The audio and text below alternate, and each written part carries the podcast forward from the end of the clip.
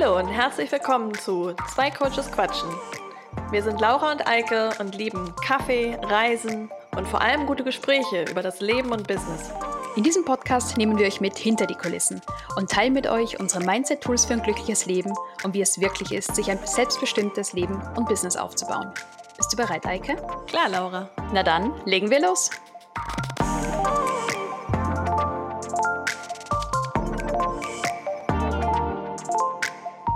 Hallo Laura.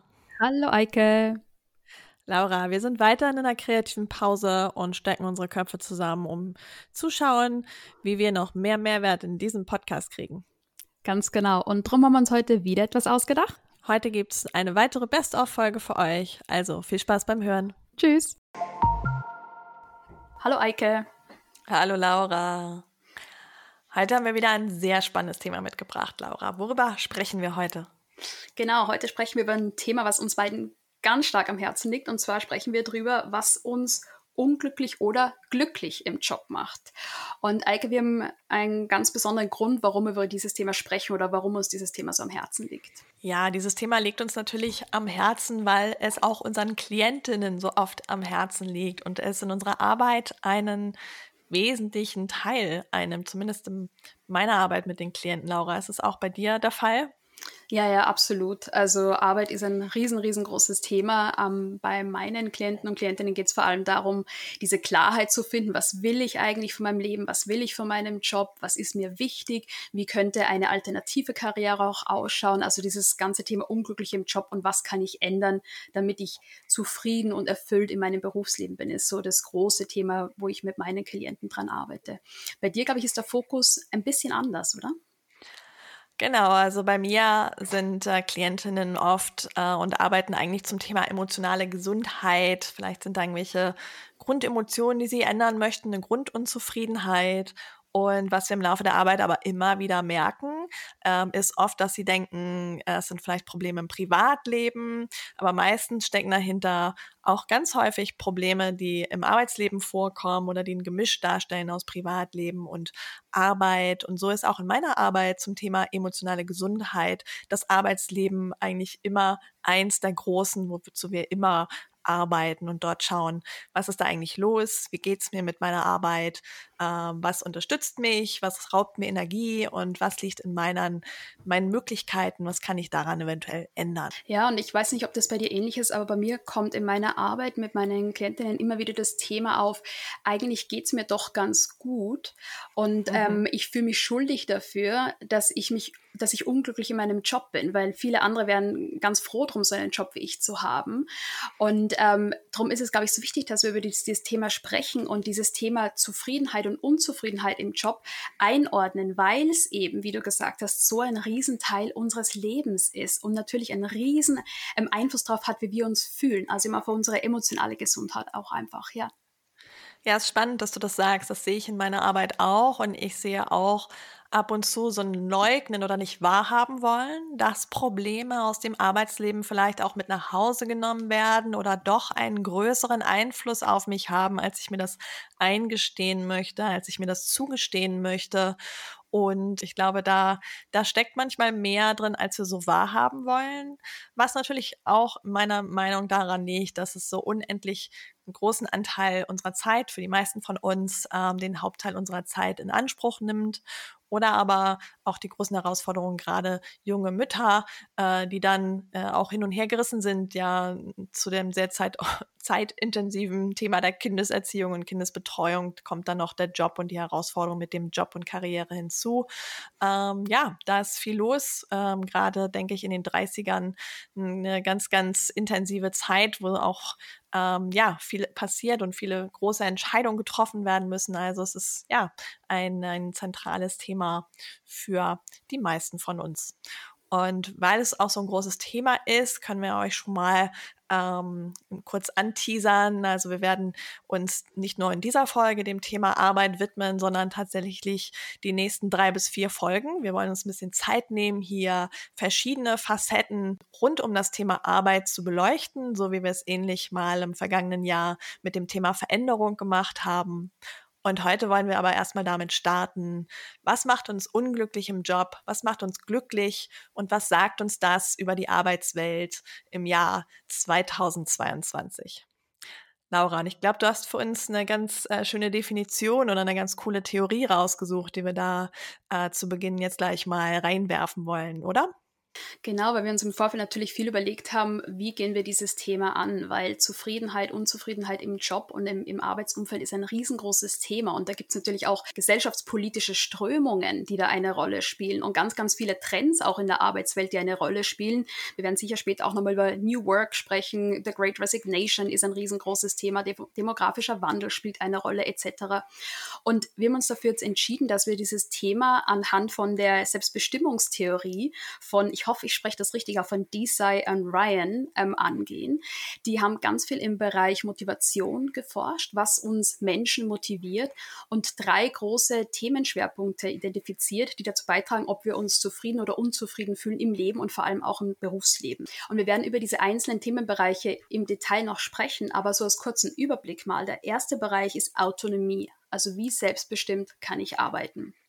Der zweite Bereich, der massiv zur Motivation beiträgt, ist das Thema Verbundenheit. Wie verbunden fühle ich mich mit meiner Arbeit, aber natürlich auch mit meinem Team, mit meinem Unternehmen.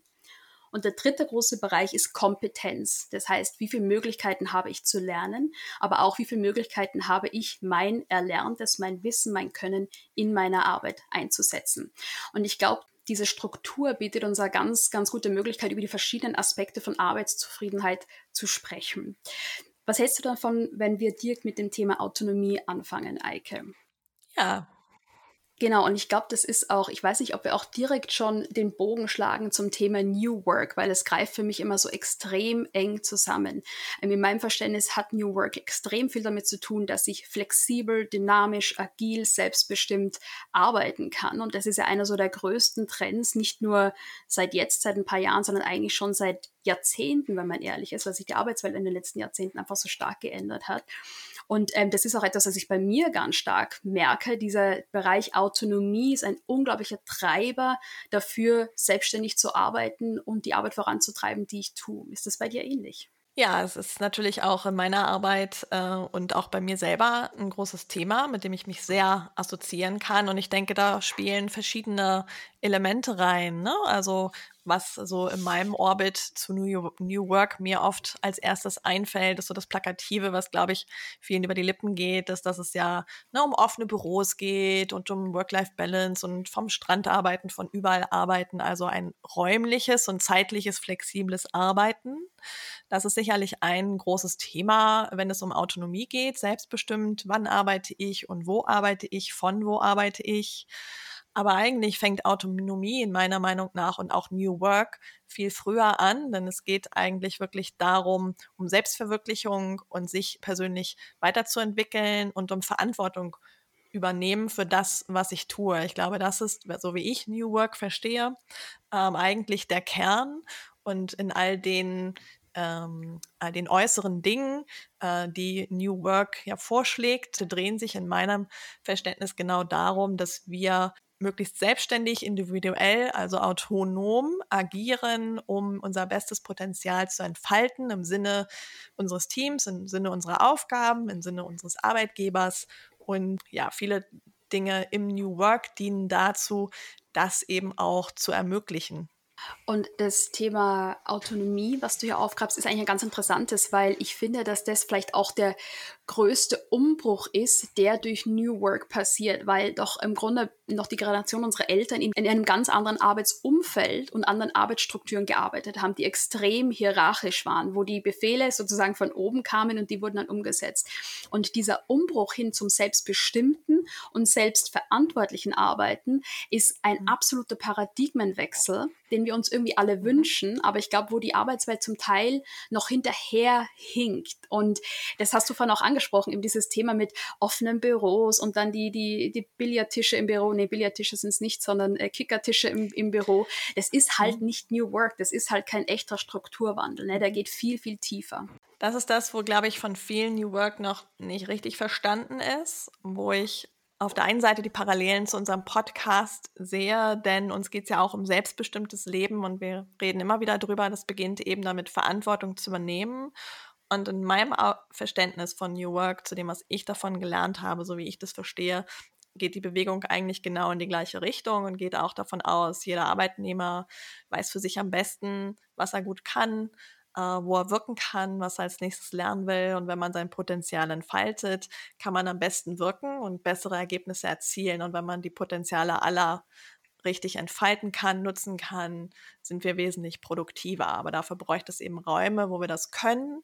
Und die Theorie dahinter ist, dass wir das möglichst können, wenn wir alle autonom agieren können und dann nicht gebremst werden durch Entscheidungen unserer Vorgesetzten oder durch starre Strukturen, durch, das haben wir aber schon immer so gemacht, Plattitüden, die wir, glaube ich, alle kennen. Und äh, ja, wie du auch gesagt hast, deswegen ist es ein Mindset-Shift, ein Paradigmen-Shift, der oft mit den Hierarchien, mit den Strukturen, die in vielen Unternehmen bestehen, noch so zusammenclasht und weswegen es auch so schwierig ist, wirklich New Work zu etablieren in einem neuen Team, weswegen das nicht ein Workshop oder eine Workshop-Reihe allein tut, sondern es ist wirklich massive Mindset-Arbeit, die da auf allen Ebenen stattfinden muss, um das auch zu leben und ähm, umzusetzen, so wie es gedacht ist. Genau, und Mindset, glaube ich, ist der absolute Kern, aber es geht ja auch ganz konkret um neue Skills und Fähigkeiten, die benötigt werden. Ich muss mich anders organisieren, wenn ich autonom und selbstbestimmt arbeite. Ich muss mir Ziele anders einteilen. Die Kommunikation mit Teamkollegen muss anders ablaufen. Ich muss mit Technologie unter Umständen anders umgehen. Das heißt, da hängt wirklich ein Rattenschwanz dran, der sowohl Mindset-Arbeit ist, als auch mich für diese neue Arbeitswelt fit zu machen. Und auch die Unternehmen müssen sich dafür tatsächlich fit machen. Jetzt mal kurz einen Zoom-Account einzurichten für die Mitarbeiter reicht dann einfach nicht. Da geht es auch um Teambuilding. Wie, wie bilde ich ein virtuelles Team und halte das zusammen? Zusammen. Also ein, ein unglaublich großes und unglaublich dynamisches Thema. Ich, ich finde ein irrsinnig spannendes Thema. Ich finde es das toll, dass sich im, im Arbeitsleben da so viel tut. Aber ich glaube, dass eben tatsächlich auch noch viel getan werden muss.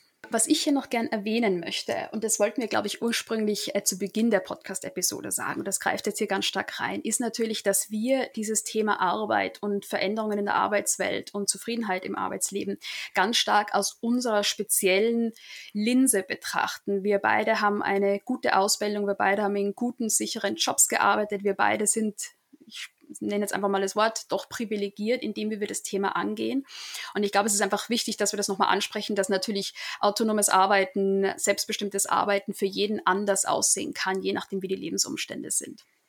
Ja, ist nochmal ein guter Hinweis. Ne? Also die Erfahrungen, die wir mit euch teilen können, kommen eben aus der Corporate-Ebene und aus, aus Bürojobs, aus klassischen Bürojobs in großen Konzernen. Und natürlich gibt es darüber hinaus noch jede Menge andere Jobs, auf die das nicht unbedingt zutrifft und auf die nicht all diese Elemente angewendet werden können, sei es in der Entertainment-Branche, in der Gastronomie, im Gesundheitsbereich, ganz, ganz viele Bereiche, die wesentlich sind. Ähm, ja, ich glaube, das ist eine spannende, spannende Überlegung zu schauen, welche Elemente sind relevant für nicht typische Büroarbeit, ähm, wo können auch diese Bereiche davon profitieren, von den Änderungen, die äh, die passieren, von den, von den Ideen, die aufkommen in der klassischen Büroarbeit, äh, Bereiche, die ja auch mehr und mehr von Digitalisierung betroffen werden, was ja auch ein großes äh, Thema im Arbeitsleben derzeit ist. Die Digitalisierung schreitet voran, etwas, was New Work auch immer wieder aufgreift und für sich nutzt. Genau, und gleichzeitig aber auch die Einladung, jetzt vielleicht auch uns, an uns selbst oder einfach so ein Appell an die Welt, ähm, dieses ganze Thema New Work, Autonomie, Flexibilität, selbstbestimmtes Arbeiten muss natürlich und soll natürlich nicht nur auf die Corporate-Welt beschränkt werden. Das ist, glaube ich, immer so der mhm. logischste Einsatzbereich, weil einfach da diese Strukturen vorhanden sind. Aber mir fällt jetzt gerade ein Beispiel ein, wo ich von einer Bäckerei gelesen habe, die flexible Arbeitszeiten eingeführt hat und einfach jetzt ein wahnsinnig attraktiver Arbeitgeber ist. Das heißt, ähm, auch hier gesamtpolitisch fordert es dann einfach auch wieder mhm. Ideenreichtum und Verantwortung übernehmen, Dinge verändern zu wollen. Und auch ein gewisser Mut, ja. ne? ist ja was, worüber wir auch immer wieder sprechen. Wie mit jeder Veränderung braucht es auch den Mut, auch Fehler zu machen, etwas falsch zu machen oder einfach mal etwas anders auszuprobieren, um zu schauen, welche Chancen stehen dahinter, ähm, welche Potenziale entdecken wir da vielleicht oder wie könnte es auch anders gehen. Genau, also ganz, ganz großer Treiber, merken wir schon auch ein riesengroßes Thema. Autonomie, selbstbestimmtes Arbeiten ist offensichtlich ein Bedürfnis von, von ganz, ganz viel und treibt dieses Thema New Work auch wahnsinnig voran. Ja. Ähm, lass uns vielleicht zum zweiten Baustein übergehen von dieser Selbstbestimmungstheorie. Also der zweite Baustein, der uns zufrieden und motiviert in der Arbeit macht, das ist die Verbundenheit, also die Verbundenheit mit dem Unternehmen und mit Mitarbeitern. Und das ist, glaube ich, so einer der Themen, der auch unter Covid so extrem greifbar wurde. Wie sehr fühle ich mich mit meinem Unternehmen verbunden und auch mit meinen Kollegen verbunden? Ja, ist ein ganz wesentlicher Bereich. Ne? Also gerade aus meiner Arbeit zum Thema emotionale Gesundheit äh, ist das natürlich auch immer spannend. Häufig sehe ich einen großen Teil, was manchmal Motivation raubt im Job, ist, wenn es auch Konflikte gibt, Beziehungskonflikte in Anführungszeichen auf der Arbeit, sei es mit Kollegen oder mit Vorgesetzten. Natürlich etwas, was total schnell Motivation und Energie raubt aus Jobs. Und da sehen wir schon, wie wichtig das ist. Ne? Zum einen die Verbundenheit zu Kollegen. Und ich denke, das hat auch die Zeit während der Pandemie gezeigt. Ne? Ich vermisse vielleicht auch meine Kollegen, wenn ich die ganze Zeit im Homeoffice bin. Ähm, vielleicht genieße ich auch die Zeit weg von der Familie mit anderen Kollegen, anderen Austausch, Meetings. Andere wiederum fanden es vielleicht mal ganz angenehm, ein bisschen mehr für sich zu sein und aus dem Homeoffice bei der Familie zu sein, spüren eine größere Verbindung vielleicht zur Familie als zu Kollegen. All diese Bedürfnisse sind ja bei jedem individuell ausgeprägt, bei dem einen stärker, bei dem anderen weniger.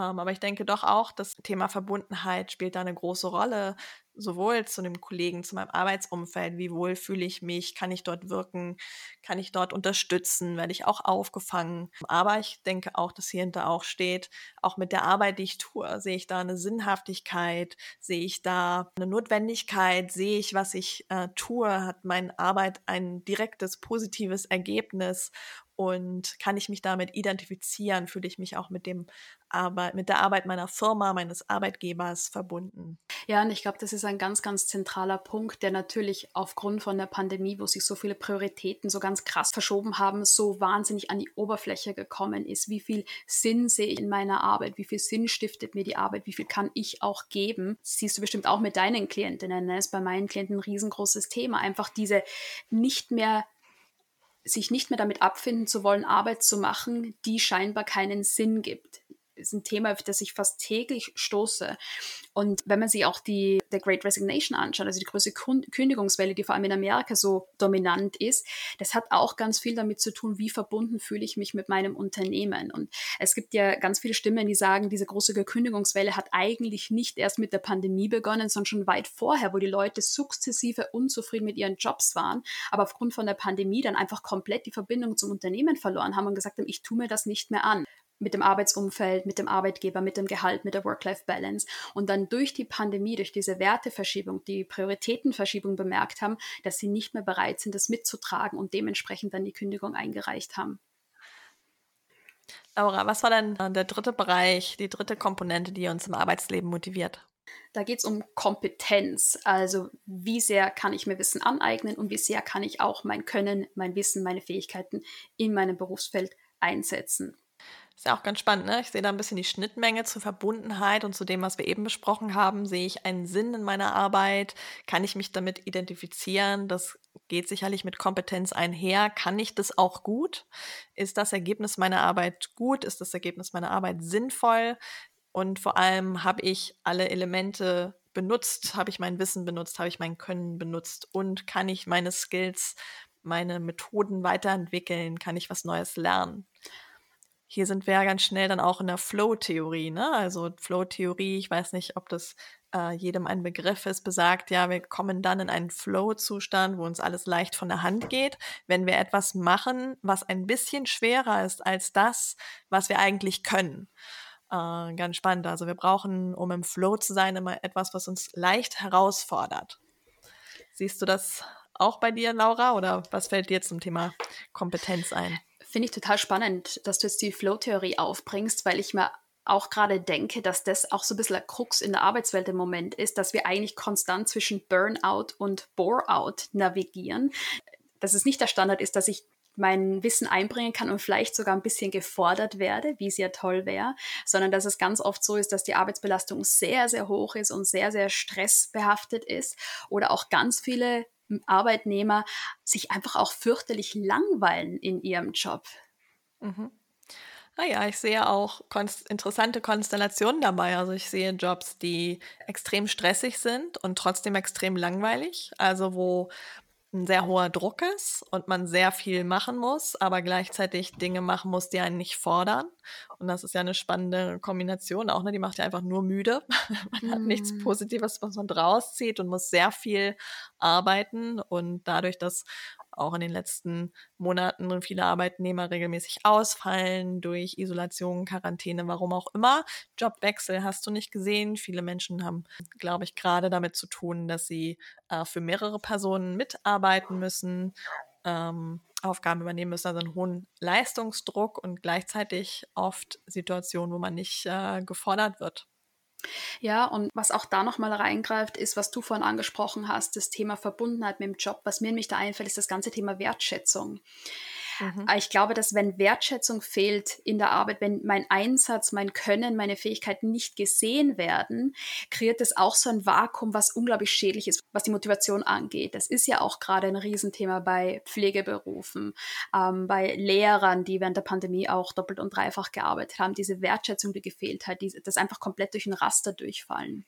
Ja, es ist sehr komplex. Also ich glaube, man findet alle Kombinationen. Ich glaube, man findet äh, Jobs, wo eben diese Kombination ist. Ich habe sehr viel zu tun und bin gelangweilt. Natürlich gibt es auch die Jobs, wo ich sehr viel zu tun habe und mich weiterentwickeln kann und ähm, vielleicht alles gerade im Flow ist und gut läuft. Äh, super, genieß, genieß die Welle.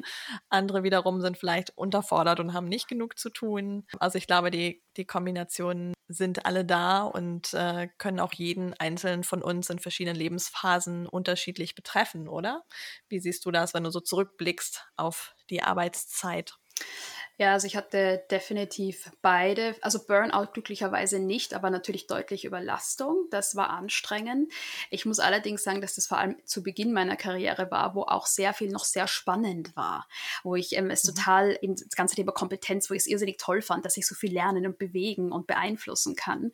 Und gerade im zweiten Teil meiner Corporate-Karriere war dann ganz oft das Thema Bore-out oder einfach diese Sinn, das sinnbefreite Arbeiten, das Gefühl hatte ich immer. Mhm. Und ähm, das war für mich extrem demotivierend. Ist auch ein Thema, was hauptsächlich bei meinen Klientinnen hochkommt. Also dieses Gefühl, ich arbeite, aber eigentlich macht es keinen Sinn und irgendwie langweile ich mich auch. Ich würde gerne was anders machen, ist so, so eine kollektive Strömung, die auf ganz verschiedene Art und Weise und durch verschiedene Kanäle auch ähm, immer wieder aufgreife. Wie ist das bei dir, Eike? War bei dir eher Burnout oder Bore-out ein Thema? Na, ich denke, ähm, tatsächlich alles äh, ein bisschen und ähnlich wie du sagst, äh, habe ich hier im Podcast ja auch schon geteilt, gab es Phasen, wo ich auch sehr an der Belastungsgrenze war, über meine Grenzen gegangen bin, weil ich das Thema Grenzen setzen erst lernen durfte und für mich erst im Lernprozess war, was tut mir gut, wann ist es zu viel, wann sage ich auch nein. Ähm, das war auch sicherlich zum, zum Beginn ein Thema. Dann gab es äh, Phasen, wo es einfach wirklich äh, perfekt war, ein guter Flow, wo, wo ich gut gefordert war. Es war viel zu tun, es war nicht zu viel, aber es war auch nicht zu wenig. War im Drive, ich war da. Und dann gab es wiederum Phasen, wo ich das dann gut konnte und dann sozusagen die Herausforderung fehlte und man dann ein bisschen abdriftet in Board, weil man nicht so genau weiß, okay, wie kann ich mich weiterentwickeln, wie ähm, wo ist die nächste Aufgabe, die nächste Herausforderung, wo äh, kann ich etwas Neues lernen und mich neu entfalten.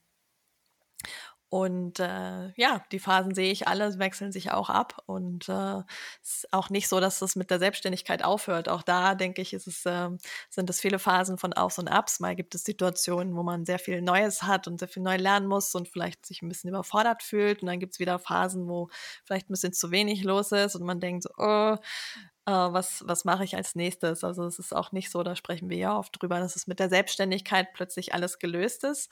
Äh, nein, ganz im Gegenteil. Da gibt es auch all diese, all diese Phasen natürlich mit anderen Facetten und mit einer anderen Verantwortlichkeit dahinter. Das ist auch nochmal spannend. Absolut, ja.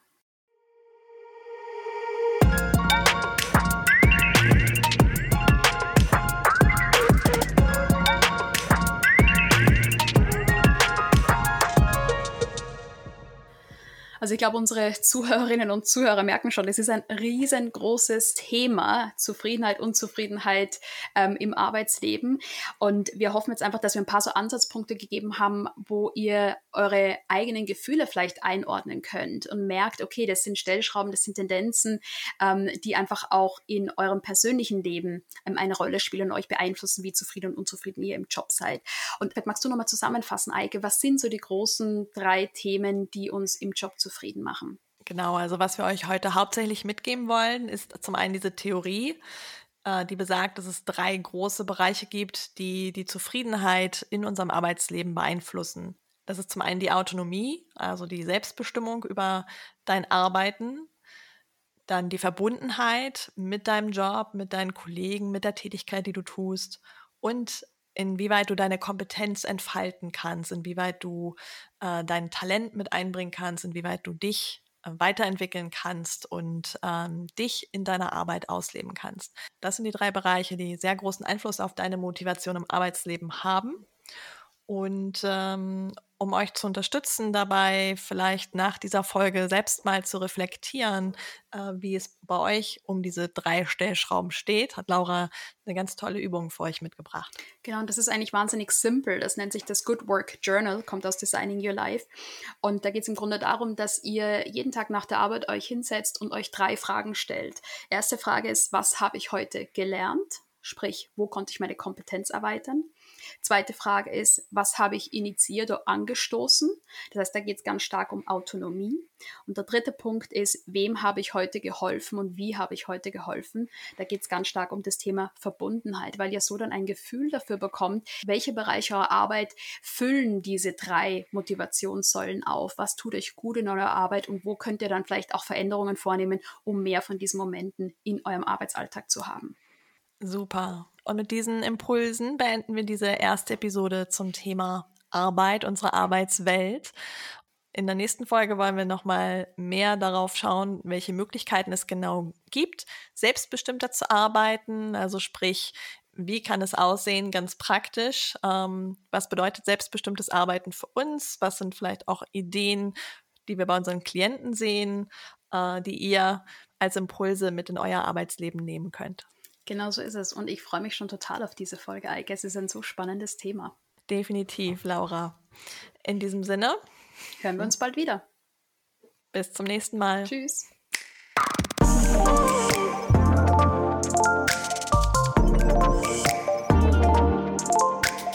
Danke fürs Reinhören bei Zwei Coaches Quatsch mit Eike und Laura. Wenn es dir gefallen hat, dann hör doch nächste Woche wieder zu. Und um keine Folge zu verpassen, abonniere jetzt unseren Podcast. Und wir freuen uns ganz besonders, wenn du uns auch eine Bewertung da lässt. Bis zum nächsten Mal. Tschüss.